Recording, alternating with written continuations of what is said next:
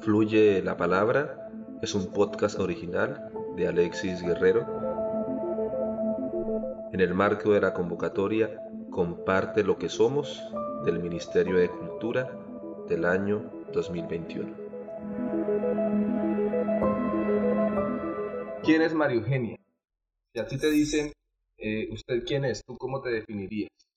Eh, una hija enamorada de la tierra, del territorio que la vio nacer, hija de colonizadores y eh, empoderada como hija nativa, ¿cierto? Eh, una persona muy, muy orgullosa de lo que soy, de lo que tengo, de la gente que me rodea, una persona amorosa. Yo me considero una persona que, que valoro, que respeto y que admiro y entrañablemente eh, a las personas que me rodean y que están como en la misma dinámica.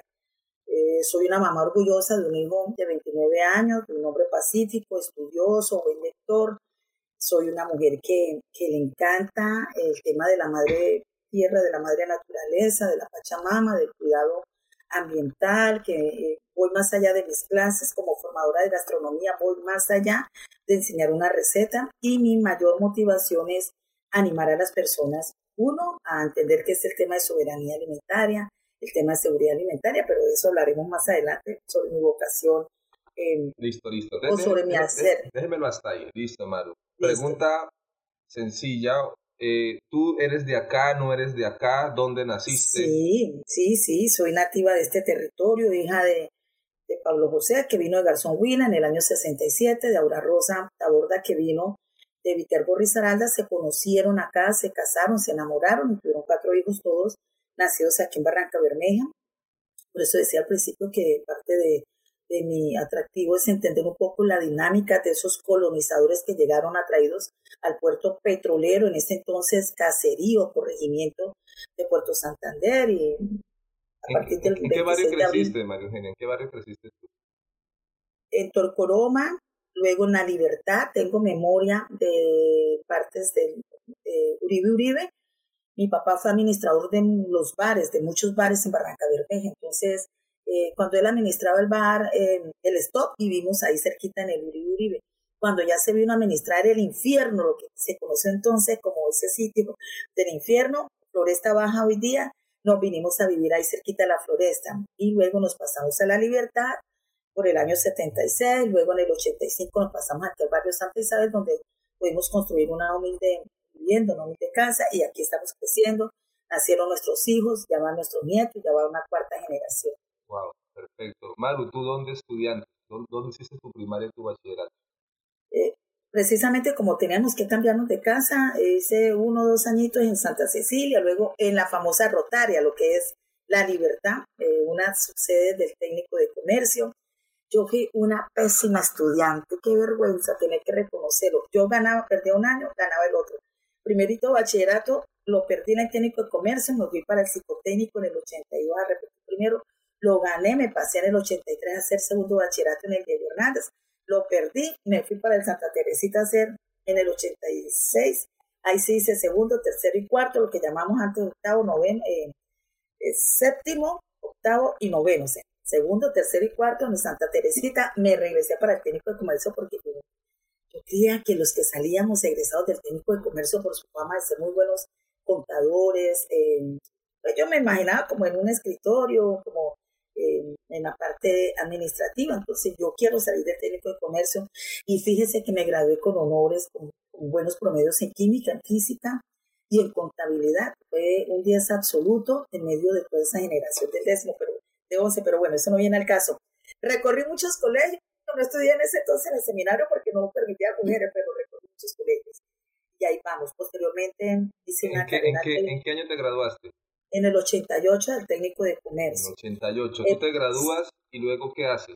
¿Tienes tu eh, quiero quiero como saber qué, qué va a ser de mi destino, como siempre con las dudas, cuando sale uno recién egresado, entonces me fui a estudiar, si me facilitaban las matemáticas, me fui a estudiar análisis y programación del sistema, pero no pude, la verdad, no hubo empatía entre la persona clave de esa formación técnica, no seguimos, Empecé a estudiar administración de empresa con la visa a distancia, tampoco era lo mío y decidí dejarlo en el segundo semestre ambas carreras.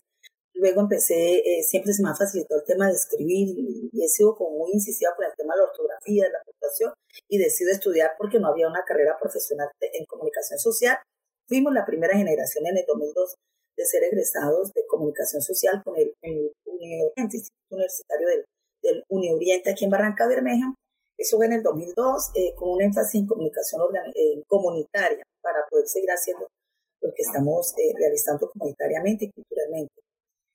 Estudio también gastronomía en el 2012, también técnico porque no hay una carrera profesional aquí en la región donde nos permita tener un título profesional. Entonces tengo esas dos carreras técnicas. Mi sueño es poder tener un título profesional para que me puedan reconocer económicamente lo que otras personas sí le dan eh, por tener simplemente un cartón de, un pregrado, ¿cierto?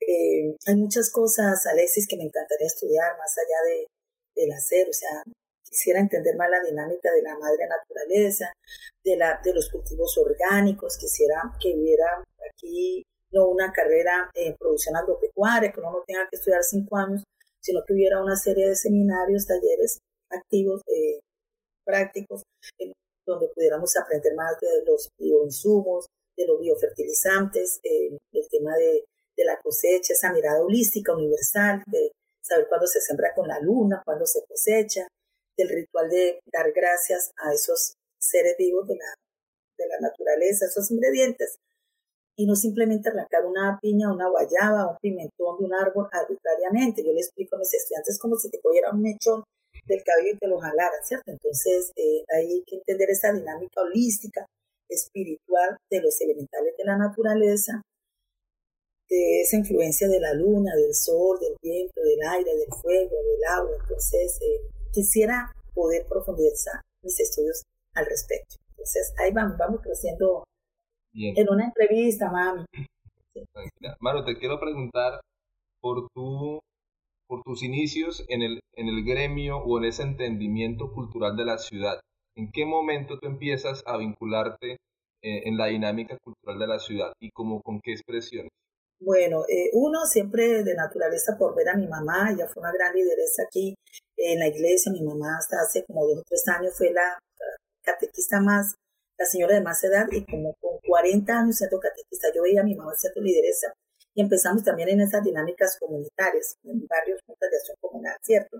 Pero siempre estaba ahí que el comité cultural, que la danza, que el teatro, haciendo incluso con las juventudes liberales del FILA, por allá en los 80, imagínese usted. Hacíamos con la maestra Maricruz Jaimes y con otros amigos, hacíamos teatro eh, empírico, simplemente dramatizábamos una canción y nos íbamos los domingos liberales, entonces siempre estaba la espinita ahí del tema cultural. Cuando salgo de bachiller, estudio en el SENA, logré el convenio SENA Ecopetrol como secretaria ejecutiva. Eh, luego trabajo con derechos humanos, entiendo esa situación de, violación de los derechos humanos y la cantidad de desaparecidos, de, muertes trágicas, de, todo lo que fue esa dinámica de violación de los derechos humanos en los noventas y principios de, bueno, todo lo que fueron estas dos décadas básicamente de violencia de derechos humanos aquí. Pero en el 97 ingreso como secretaria en el SENA 96-97 y aparece una oportunidad laboral para una convocatoria que se dio para dirigir la Corporación para la Cultural. Como yo era muy buena funcionaria y estaba animando a los chicos del SENA, siendo secretaria de don César Portancio, yo estaba pendiente de ayudar a conseguir los uniformes, que para los grupos de, danza, que para los grupos de teatro, porque no había presupuesto. Entonces César me recomendó, me dijo, María, usted puede presentarse en esa convocatoria con doña Piedad, se me escapa el apellido ahorita, eh, para que se presente como director de la Corporación Barraca Bermeja Cultural. Esa fue la entidad que construyó la biblioteca Alejandro Galvi Galvis. Efectivamente nos presentamos un grupo de niñas y obtuve el mejor promedio de, de, las pruebas. Entonces ahí es cuando ya me empodero en el tema de la dinámica cultural. Conformamos el primer Consejo Municipal de Cultura en el año 98, recién creada la Ley General de Cultura en el 97, empezó a leer mucha legislación cultural. Empezamos a hacer intercambios culturales. Eh, creamos cerca de 25 con el amigo Napoleón Ortiz del Laboratorio Teatral de Nororiente, con Hugo Celis, que hoy día está en Chile, con Oscar Galván, con Rolando Fontalvo, bueno, con una serie de amigos del, gremio eh, cultural y, organizamos el primer Festival Latinoamericano de Música Folclórica allí en la Corporación Barranca Bermeja Cultural. Tráigame eso, cielo. No, cielo, con eso no. Eh, organizamos ese primer Festival Latinoamericano de Música Folclórica en el 99. Nace el Festival de Colonias, siendo directora de la, del Festival Nacional de Bandas Folclóricas. Yo lo fui del 99, perdón, 99 secretaria, 2000 al 2006 directora. En el 99 nació la banda 26 de abril, ahí en la Corporación Barranca Cultural con el maestro Silvio Doria. Eh, nació el Festival de Colonias con el Festival de Bandas. Em, eh, bueno, se dieron los inicios de muchos eventos que hoy día aún perduran, ¿cierto? Entonces empiezo yo a entender más la dinámica y a entender qué es eso de ser gestor cultural más que un administrador de un establecimiento, de una infraestructura.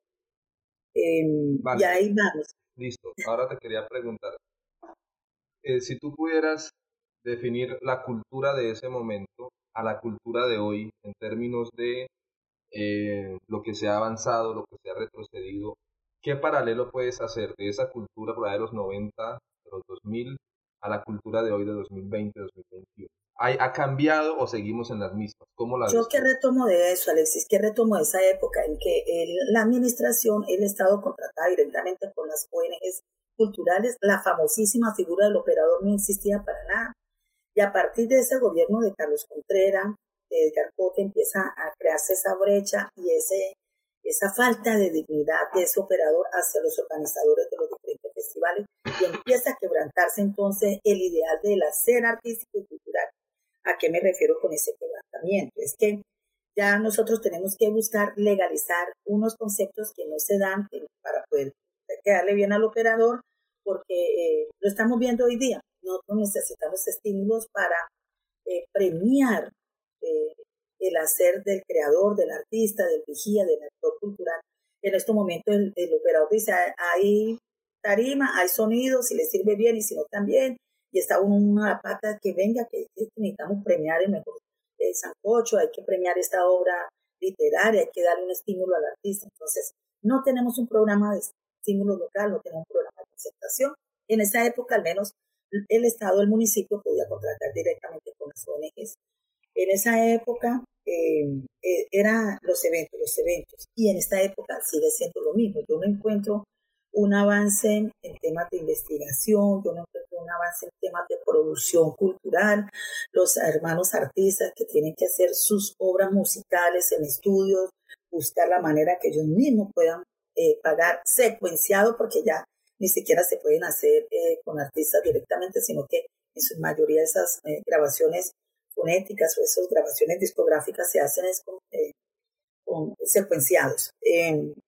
No hemos avanzado significativamente en materia de legislación. Digamos que sí tenemos algunas políticas locales, como la creación de la estampilla pro cultura, con los miles de inconvenientes logramos después de cuatro o cinco años, siendo consejera municipal de cultura 2004, 2008, 2008, 2011, pudimos con Juan de Dios y otros actores culturales convencer al, al, Estado, a los señores concejales de la época para que nos crearan la estampilla pro cultura. Luchamos durante más de 25 años para tener un instituto municipal de cultura. Hasta último momento argumentamos por qué era mejor un instituto municipal de cultura, pero como no estamos en el poder, eh, se fueron con una secretaría de cultura y vemos que sigue el mismo sistema de operadores, no hay un estado eficiente frente al hacer cultural, como lo tiene, por ejemplo, un instituto eh, de recreación, deporte y recreación Inderva. Ellos son autónomos en su presupuesto, tienen su, su eh, auditoría, tienen sus abogados, tienen sus propios eh, infraestructura eh, contable, jurídica. Entonces, eso aligera el proceso para administrar cultura y era prácticamente lo que nosotros argumentamos frente a, ese, a esa estructura que tiene una Secretaría de Cultura, Turismo y Patrimonio. Puede tener sus ventajas, puede tener sus desventajas, pero yo le veo más desventajas tener una secretaría que tener un instituto. Pero bueno, avanzamos en políticas, como el, el plan, eh, el tema de patrimonio, que bueno, hay un plan municipal de, hay un programa de desarrollo que tiene implícito un área de patrimonio y esta a su vez tiene un acuerdo municipal para eh, fortalecer la dinámica de, de, patrimonial acá, pero que no se ejecuta, que no se ve ese avance patrimonial. Como vigía de patrimonio, como miembro de Fogones al Parque, reconocido ante el Ministerio de Cultura, son esfuerzos particulares, privados, independientes, no porque el municipio haya dicho, venga Maru, venga cocineras eh, bolleras, venga dulceras, venga las señoras del Paso del Río. Vamos a hacer un gran colectivo eh, cultural patrimonial para eh, declarar el vigente patrimonio, o sea, no un acompañamiento gubernamental y nos tocó tomar la iniciativa. Eh, no nos podemos quejar, han habido aciertos en diferentes gobiernos. recordar el caso de Contreras, que es el único que ha hecho una convocatoria de un programa de estímulos parecido al que hace el Ministerio de Cultura, al que hace la Gobernación de Santander, y eso está bien porque tenemos que ordenadamente, planificadamente, eh, hacer eh, una agenda anual y, desde temprano sacar recursos. Te quería preguntar un poco por eso. Eh, pues tú también tienes una mirada política bastante, digámoslo así, contextualizada de lo que pasa en el país y en el escenario local. ¿Tú crees que esa necesidad de esos avances, que todos sabemos que deben darse, pero no se dan, es un tema de voluntad política, de organización del sector, de que el sector también participe en la política. Eh, ¿Qué crees tú que sucede alrededor de eso para que se dé, por lo menos en los siguientes dos años que hay que escoger nuevamente un gobierno local? Mire, eh, yo no sé, es que como la mayoría de los amigos concejales eh, no están inmersos en el tema hasta ahora con el Mono Moscote, que es un artista dedicado 100% al tema artístico, musical, pero eh, lamentablemente en ninguno de los periodos anteriores hemos tenido personas sensibles, cercanas al gremio del, del arte, de la cultura, de la creación artística, del patrimonio, ¿cierto? Entonces, explicarle uno por uno eh, esas diferentes políticas, un, acuerdo municipal para un programa de estímulos, por ejemplo. Eh, y nosotros sabemos, y lamentablemente no voy a dar nombre, pero eso tuvo un nombre propio de un gestor cultural que se hace llamar gestor cultural, que es vigía de patrimonio mueble, es un señor grande, alto, que habla duro, entonces como todos no, eso es, todos sabemos quién es, y como no tenía contratación laboral en ese momento, le puso una talanquera y los concejales se llenaron de miedo y no nos aprobaron hace un año el acuerdo para tener nuestro plan municipal de nuestro programa de estímulos locales. Entonces, voluntad yo creo que sí ha habido, eh, pero lamentablemente dentro del mismo gremio hay personas que o hablan más del, colega o, lo acabo de hacer yo sin nombre, pero que todos sabemos que efectivamente así fue. Eh, es decir, no estamos todos avanzando hacia un mismo norte, o sea, cada uno voy por lo mío y temen a mí lo que necesito para mi evento, para mi actividad, para mi festival y los demás que se jodan. Fíjate tú, Alexis, yo no sé si esto lo pone o no lo pone, creo que no te lo digo así a modo confidencial, como gestora cultural, como cocinera tradicional, como hija de patrimonio, eh, me interesa muchísimo definir la marca ciudad y hemos hecho, eh, hicimos un conversatorio que se llama ¿A qué me sabe Barranca Bermeja? Invité a algunas personas que creo deberían estar ahí. A todos los organizadores de todos los festivales gastronómicos los llamé uno por uno, les dejé mensaje, a los que me contestaron les dejé un mensaje. Acompáñenos en este conversatorio. Entonces, no porque no hay plata, entonces no me interesa, porque no gano nada ahí. Entonces, cuando entiendan que la dinámica de marca ciudad, una dinámica cultural, una dinámica turística, todos, todos tenemos que co-crear en conjunto para avanzar en una misma vía, en una misma dirección, eh, avanzaremos significativamente muchos años en materia de impacto nacional, impacto internacional, pero es muy arrecho, hermano, como decimos aquí los santanderianos, que yo solo esté hablando por redes sociales de cocina tradicional todo el año, todos los días, una receta, una foto, eh, promoviendo los diferentes festivales. Y los compañeros de los otros festivales, un día antes eh, y el mismo día de cada festival es que envían una publicidad de, lo que va a ser su, su, evento muy puntual. Llámese bollo, llámese dulce, llámese sancocho, llámese tamal, llámese pescado, llámese sancocho sembrino, llámese festival de la empanada, del tamal, de lo que tú quieras. Un día antes, el mismo día del festival. ¿Y qué hacen el resto del año? ¿Cómo promueven ellos las cocinas tradicionales el turismo gastronómico. O sea, ahí es donde yo digo, por Dios, ¿qué estamos haciendo? Esperando un año para que nos den 10, 12, 50 millones de pesos para hacer un festival. Vamos, comemos, disfrutamos, nos emborrachamos, queda la basura y al otro día no hay un recetario, no hay una información de, los diferentes em, em, sabores que se presentaron. O sea, yo no, yo no entiendo qué están pensando. Entonces, eh, no estamos unidos, no, no nos estamos proyectando. Bueno, por fortuna ahora la Cámara de Comercio entendió que sí es importante el tema gastronómico eh, para como destino turístico y el tema artesanal, el de avistamiento de fauna y flora, el de las culturas como tal, el que baila la pollera colorada, el maestro que enseña a tallar una, una canoa de madera, el, el pescador, eso también es cultura, que enseña a hacer una atarraya y luego cómo la tiramos. Eh, y luego vienen las cocineras y le enseñamos a esos turistas cómo vamos a arrollar, a, a estamar, a arreglar, a viscerar esos pescados y a prepararlos de las mil maneras como deliciosamente lo preparamos acá. Entonces, hay muchas situaciones que, que tenemos que entrar en conciencia y, y, avanzar, pero no insistir ya con la gente que no quiere entender y avanzar con los que sí nos están convocando para sacar adelante esta Correcto. Bien, has dicho muchas cosas muy interesantes. Me gusta eso de que hay que empezar pues como también a, a documentar lo que se hace y a investigar sobre lo que cada uno hace, porque de alguna manera se, se creó esa falsa ilusión de que hacer cultura es hacer un evento y ya, y hacerlo cada año y esperar que por sí solo se vuelva a hacer. Debe tener... Sí, lleva años diciéndole a los dulces, ¿dónde hay un recetario de dulceras? Fíjese que en el 2015 hicimos un libro que se llama Barranca con mucho gusto, lo tengo por acá la mano, te lo puedo pasar virtual para que tú lo veas. Desde el 2015 y yo le he dicho a los señores Lino del Bollo, a Nadie del Dulce, a Rosalía del Pescado, ¿dónde hay un recetario, uno solo en 25 años de sus festivales, porque no tienen dos o tres años.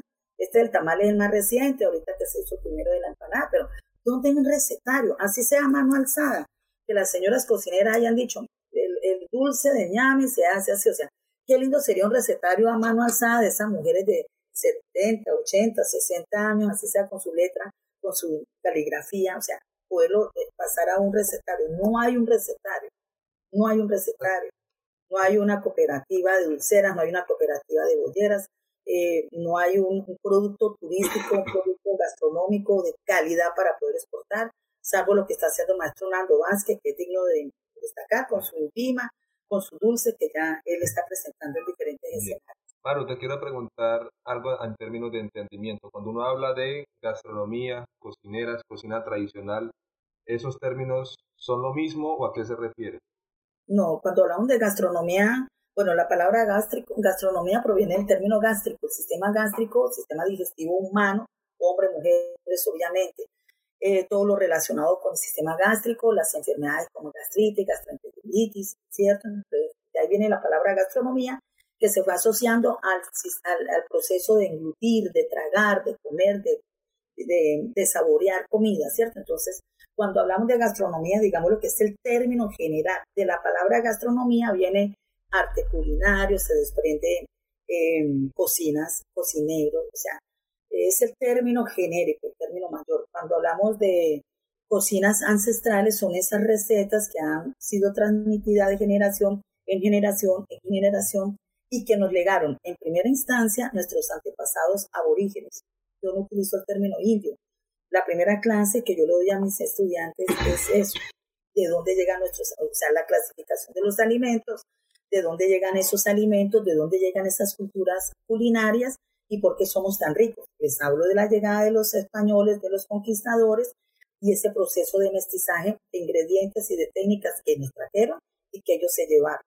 Les hablo de esas eh, técnicas y sabores ancestrales que tenían nuestros aborígenes antepasados y que muchos de ellos hoy sobreviven. Y les hablo de ese aporte afro, de esos hermanos africanos que llegaron y que fueron esclavizados. Les hablo de esas tres dinámicas para entender un poco ese contexto de, contexto de cocinas ancestrales.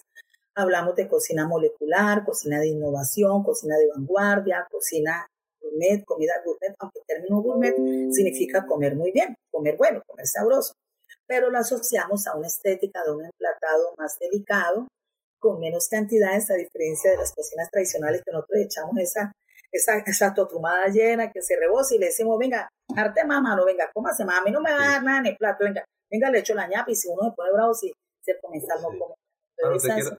te, quiero, preguntar por Fogones al Parque, ¿eso qué es? ¿Quién se lo inventó? ¿Hace cuánto se hace?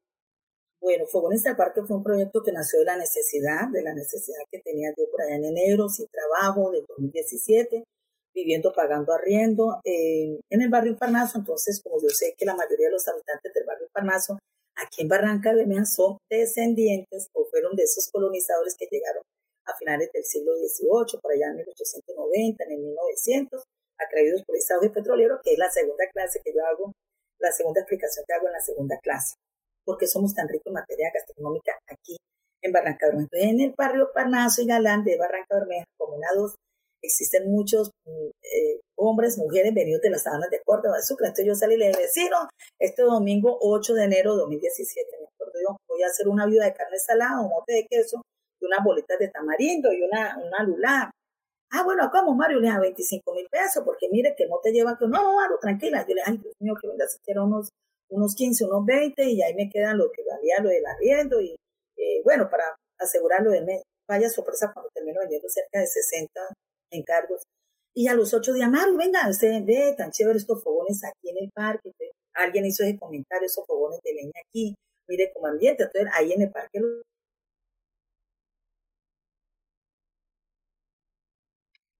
gallos, sale Salió una señora con, un tema de fogones al parque y lo seguimos llamando así. A los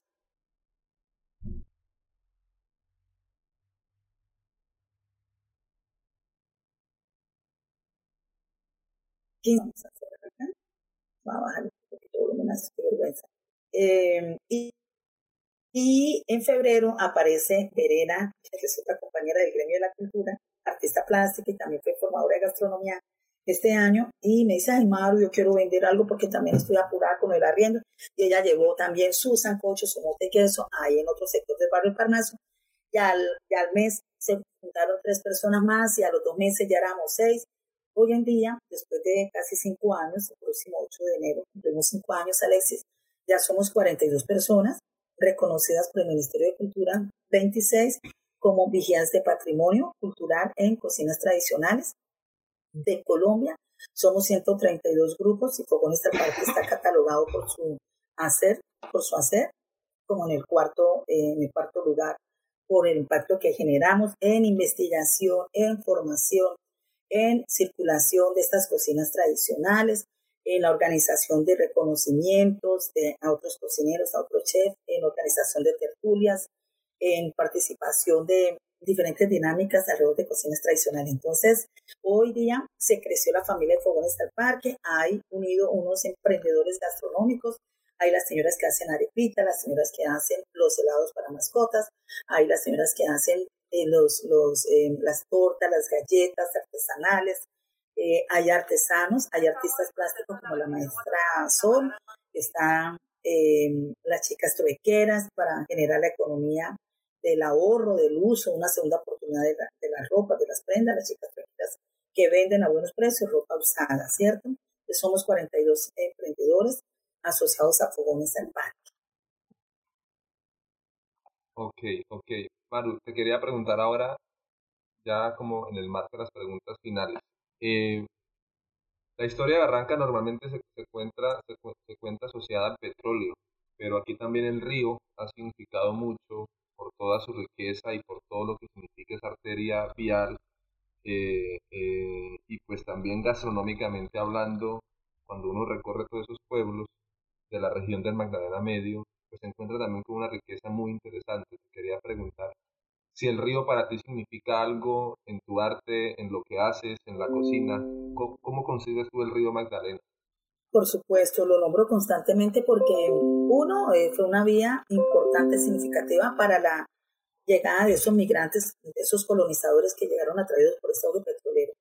No había eh, otras vías más fáciles como la del río para llegar y siguieron llegando esos planchones esos barcos, esos eh, contenedores, ¿cierto? Entonces, eh, uno, la llegada de esos migrantes, dos, la llegada o el arribo todavía hoy día de esos plátanos, de esos ñames, de esos productos gastronómicos, de cerdos, de chivos. Recuerdo yo de niña en, el, la orilla del río que llegaba hacia las 5 de la tarde todos los viernes esos planchones con esas eh, chivos, con cerdos y ese olor, yo no lo olvido, con los plátanos, con los mafucos, con los sacos de mazorca, con quesos, con ñames, con ajonjolí, con suero. Entonces, esa, esa otra parte de la dinámica. El espectáculo que nos ofrece el río, de sus atardeceres majestuosos, la misma dinámica comercial que hay ahí, de esos vendedores informales que no deben estar ahí, que por fortuna van a ser reubicados en el sitio que tienen ellos ahí en el sector de la rampa ahorita con el proyecto distrito Malecón, la dinámica del paseo del, del río que hay allí con estas 43 casetas. Pero fundamentalmente, volviendo al tema gastronómico, la importancia del producto del río, saber que aquí en el Magdalena Medio tenemos cerca de 60 variedades de pescados y que con ellas podemos a su vez hacer muchas variedades de platos con cada una de esas variedades utilizando diferentes técnicas de, cocción. Entonces, definitivamente es muy importante el río, mm, se nos reconoce como la capital del Magdalena Medio, en medio de cuatro departamentos, 29 municipios y, tiene fundamentalmente, nos une estos cuatro departamentos, fundamentalmente el río. Entonces, mucho que agradecer la existencia de este río Magdalena. Eh, vamos a cumplir 100 años. Eh, ¿Cómo crees tú que deben construirse los siguientes 100, cuando lleguemos a 200? ¿Cómo te imaginas a Barranca Bermeja en los próximos 100 años? No, ahí, sí definitivamente hay que dar una mirada es en el ser humano, ser humano como tal, que las nuevas generaciones entiendan que no debe perpetuarse la corrupción, Dios mío, que se puede legislar, se puede administrar un, territorio, un municipio, un departamento, una presidencia, un ministerio, una secretaría sin corrupción. Básicamente llegó para quedarse y para institucionalizarse. Es terrible que cada acto administrativo, eh, por sí o por sí, por cualquier circunstancia, siempre haya somos de corrupción, sobrecostos en los insumos, eh, desvíos, la no ejecución y luego la justificación, que sí se hicieron, pero al final uno ve que nos hizo una carretera, que nos entregaron unos eh, alimentos para adultos mayores, que nos entregaron, bueno, etcétera, etcétera. Entonces, ese nuevo centenario, ese nuevo siglo que estamos pronto a iniciar, está dedicado a las nuevas generaciones. Ellos son los, los encargados de corregir esto que terriblemente hemos dejado nosotros en materia de, este, de administración ética, de una administración correcta, en materia del cuidado del medio ambiente. Se puede legislar cuidando los entornos paisajísticos, sembrando, repoblando, volviendo a arborizar, se construye a diestra y siniestra cemento, ladrillo y no se, eh, no se recuperan esos entornos paisajísticos volviendo a sembrar nuevos árboles.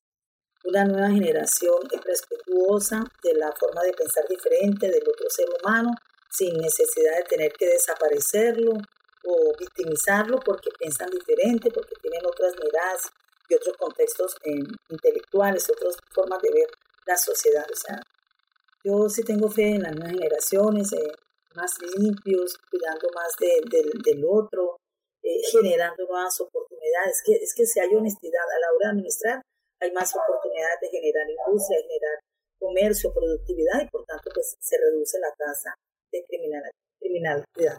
Bien, te quería preguntar, ¿qué, sueño te hace falta por cumplir? ¿Qué, te hace falta, ¿Qué le hace falta hacer a María Eugenia en esta vida?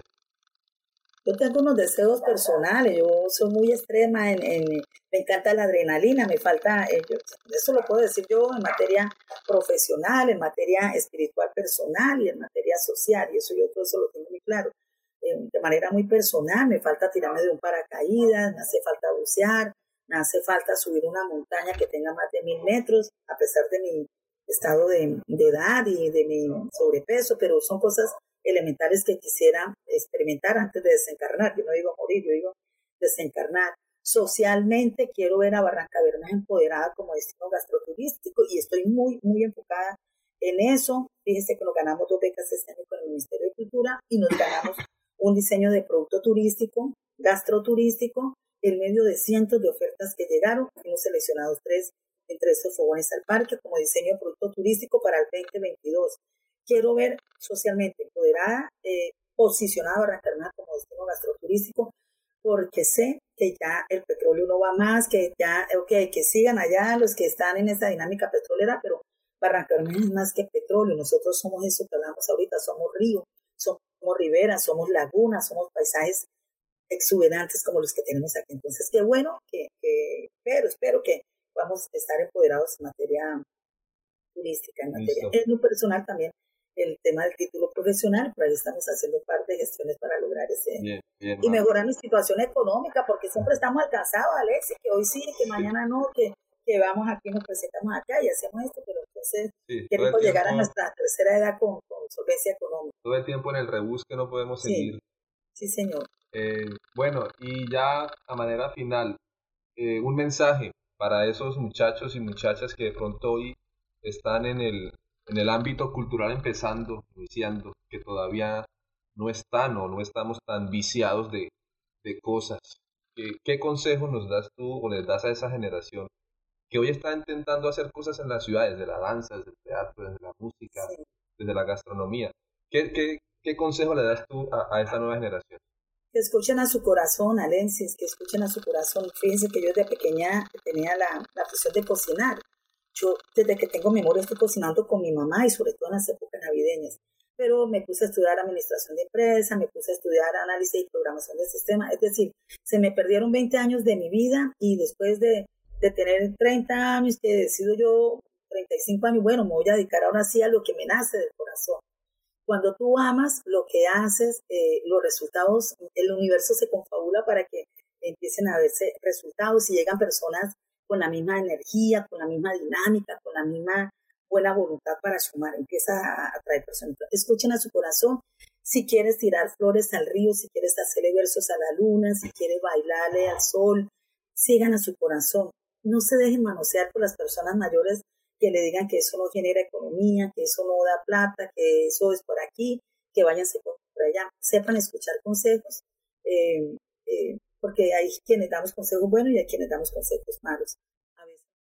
Vale, vale, Baru, qué berraquera. Pues gracias por, por sacar este rato. Me ha gustado mucho conversar contigo. Creo que tienes demasiado conocimiento para transmitir para escribir y, eres una persona que, que, puede servir de fuente de información para muchas cosas en la ciudad. Quiero agradecerte por este espacio. Con todo gusto, con todo gusto, con todo mi amor, aquí estaré siempre eh, y gracias a personas como tú también, Alexis, que buscan estos espacios para eh, visibilizar lo que tímidamente venimos haciendo, lo que por ahí muchas personas con muchos valores están generando para bien personal y, y comunitario, social, ¿verdad?